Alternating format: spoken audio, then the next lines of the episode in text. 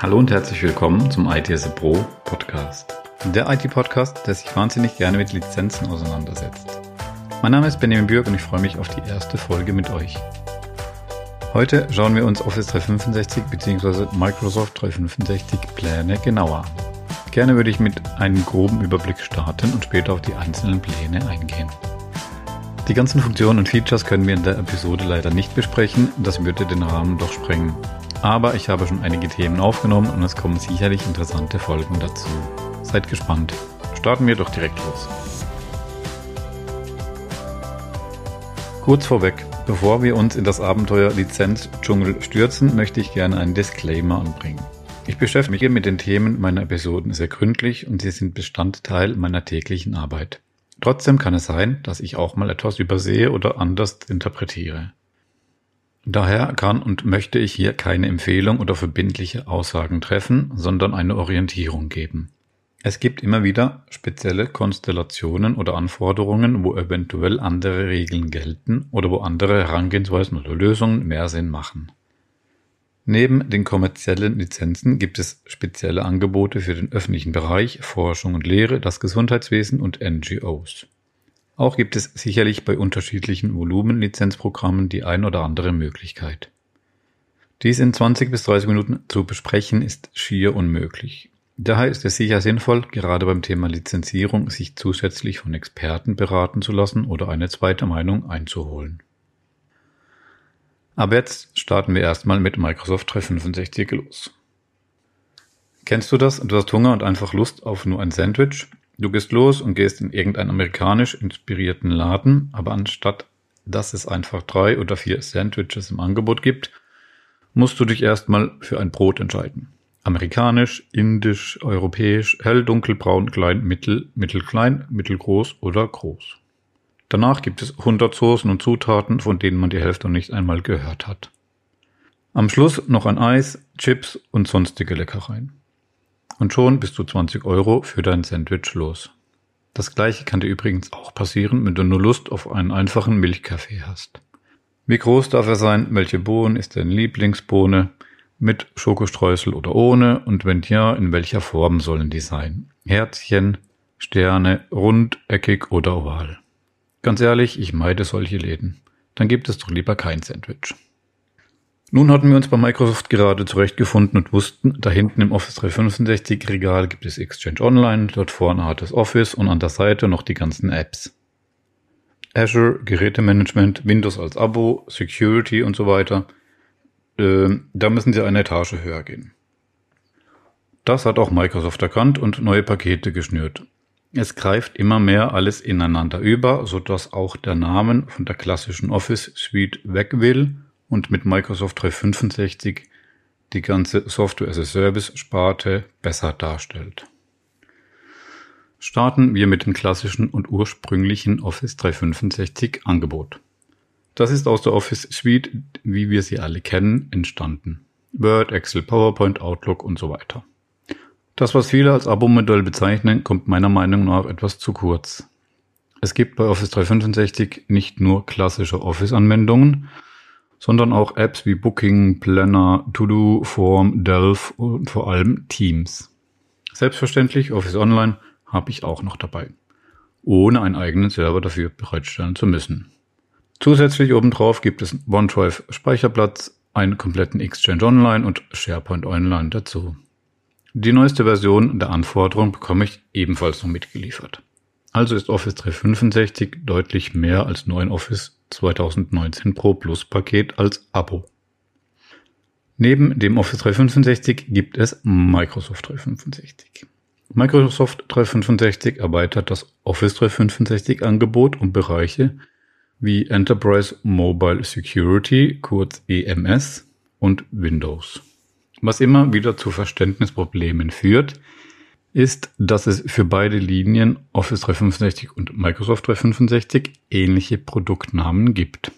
So gibt es die Office 365 E3 und E5 Pläne und die Microsoft E3 und E5 Pläne. Schwierig.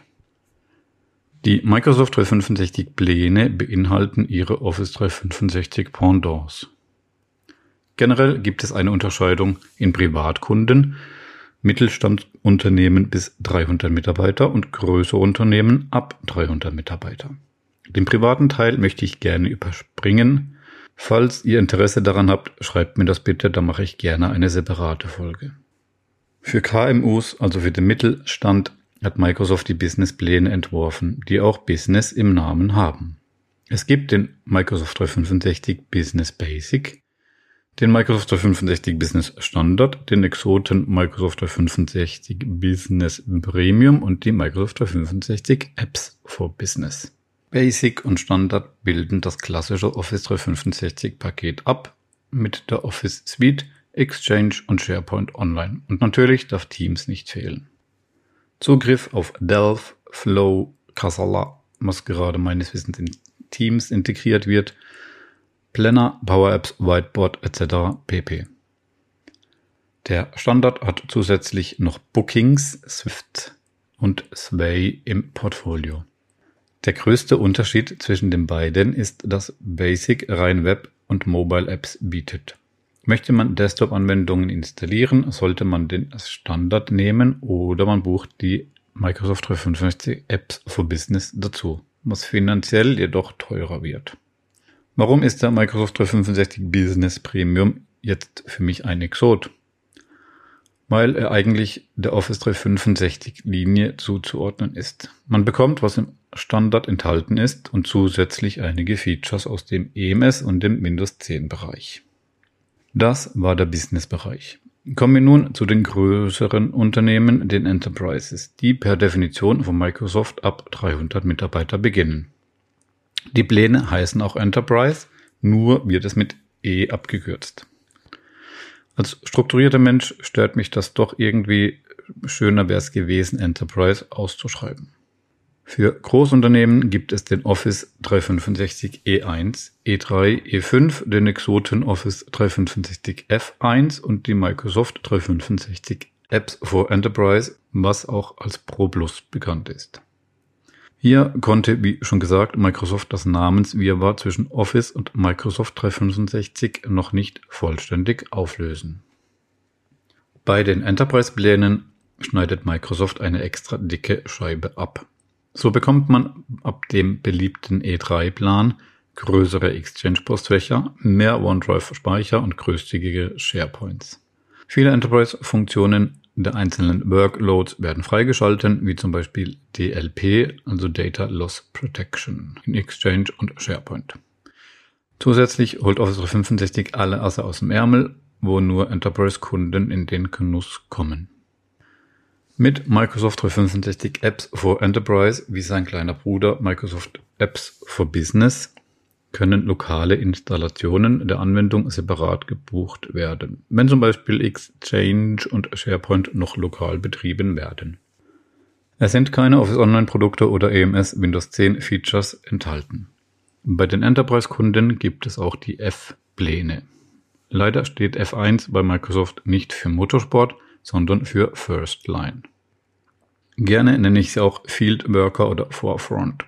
Also Mitarbeiter, die zum Beispiel mit einem Tablet oder sonstigen mobilen Geräten arbeiten und keinen klassischen Arbeitsplatz und somit keine Desktop-Apps benötigen. Die Idee dahinter ist, dass sie primär auch nicht mit dem Computer arbeiten, aber trotzdem irgendwo Zugang zu Mails oder anderen Collaboration Tools möchten. Die F-Pläne sind recht preisgünstig. Bitte schaut euch aber das Einsatzszenario genauer an ob diese alle gewünschten Anforderungen erfüllen. Es handelt sich um Kiosk-Versionen. Sicherlich für Microsoft ein guter Schachzug, noch mehr Mitarbeiter zu integrieren, die vorher vielleicht nur einen gemeinsamen PC mit einem User im Lager in der Ecke stehen hatten. Verlassen wir den Office 365 Bereich und schauen wir uns das neuere Microsoft 365 Angebot an. Da fällt uns sofort der altbekannte Microsoft 365 Business Premium auf, da er nicht nur Office 365 bietet, sondern darüber hinaus viele Features beinhaltet. Dann finden wir zur allgemeinen Verwirrung Microsoft 365 E3, E5, F1 und F3. Der E1 wie im Office 365 Angebot fehlt, dafür gibt es den F3. Okay, so langsam wird es kompliziert. Um hier den einen oder anderen nicht zu verlieren, hat es uns Microsoft dann doch einfach gemacht. Der Microsoft 365 E3 und E5 beinhaltet jeweils ihre Office 365, Windows 10 und EMS Gegenstücke. Also ein Microsoft 365 E3 Plan ist ein Bundle aus Office 365 E3, EMS E3 und Windows 10 E3.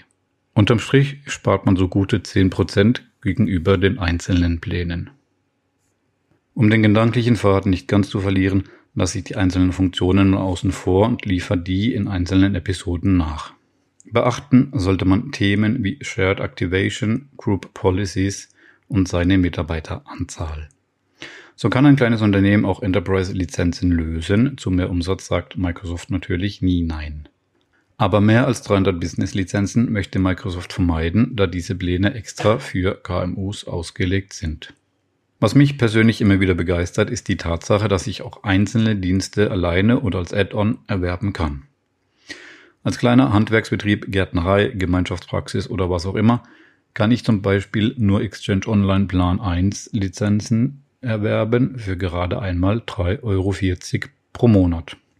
Das heißt, bei 10 Leuten habe ich 408 Euro im Jahr volle Exchange-Funktionalität. Bin schon mal in der Cloud und kann super flexibel erweitern. Lege ich noch 180 Euro drauf, bin ich immer noch unter 600 Euro im Jahr und habe sogar noch ATP, also Advanced Threat Protection Lösungen mitgekauft. Also kann gegen Phishing und andere Bedrohungen effektiv vorgehen. Beim Wald- und Wiesenhoster habe ich oft altbackene und komplizierte Verwaltungsoberflächen. Beim Support habe ich es bei einem Standardprodukt wie Exchange natürlich auch viel leichter. Das Szenario setzt aber voraus, dass ich schon ein Office gekauft habe. Generell kann ich super flexibel modular jedem User das ein oder andere Paket dazu buchen. Man sollte das natürlich von vornherein sinnvoll überlegen, will man nicht jede Woche Lizenzen verwalten. Elegant kann man dies natürlich per Gruppen steuern, damit unterschiedliche Gruppen direkt Lizenzen zugewiesen bekommen. Dafür brauche ich aber etwas mehr als nur einen Exchange Online Plan, nämlich eine Azure AD P1 Lizenz oder ein Office 365 Enterprise Plan ab E3. Damit wären wir auch schon am Ende der Episode angelangt. Halten wir fest, Office 365 bietet mehr als einfach nur Büroanwendungen online. Es gibt zwei Lager, einmal Business und einmal Enterprise. Microsoft 365 ergänzt das Ganze und rundet es ab. Es ist die Software as a Service Sparte von Microsoft, das auf Pay-per-User basiert. In späteren Folgen schauen wir uns das Plattform as a Service und Infrastructure as a Service Angebot von Microsoft namens Azure genauer an. Dies wendet im Gegenzug das Pay-per-Use-Modell an, also es wird nach Verwendung verrechnet, nicht nach User. Vielen Dank, dass du die Folge bis hierhin gehört hast. Ich hoffe, euch einen groben Überblick gegeben zu haben. Was hast du für einen Plan oder Add-on im Fokus? Welches Feature oder Plan soll ich separat eingehen? Schreib mir deine Gedanken an podcast.itdiscipro.de. Ich packe die ganzen Links in die Show Notes. Es gibt unendlich viele Informationsquellen. Allein in der Vorbereitung für diese Episode habe ich über 20 Links gesammelt. Daher beschränke ich mich auf die offiziellen Microsoft-Quellen und in Originalsprache. Jetzt bleibt nur noch die obligatorische Bitte, den Podcast zu bewerten. In der nächsten Episode schauen wir auf mein zweites Lieblingsthema neben Lizenzierung, nämlich der Zertifizierung. Bis dahin wünsche ich euch was, viele Grüße und bis gleich. Ich freue mich drauf.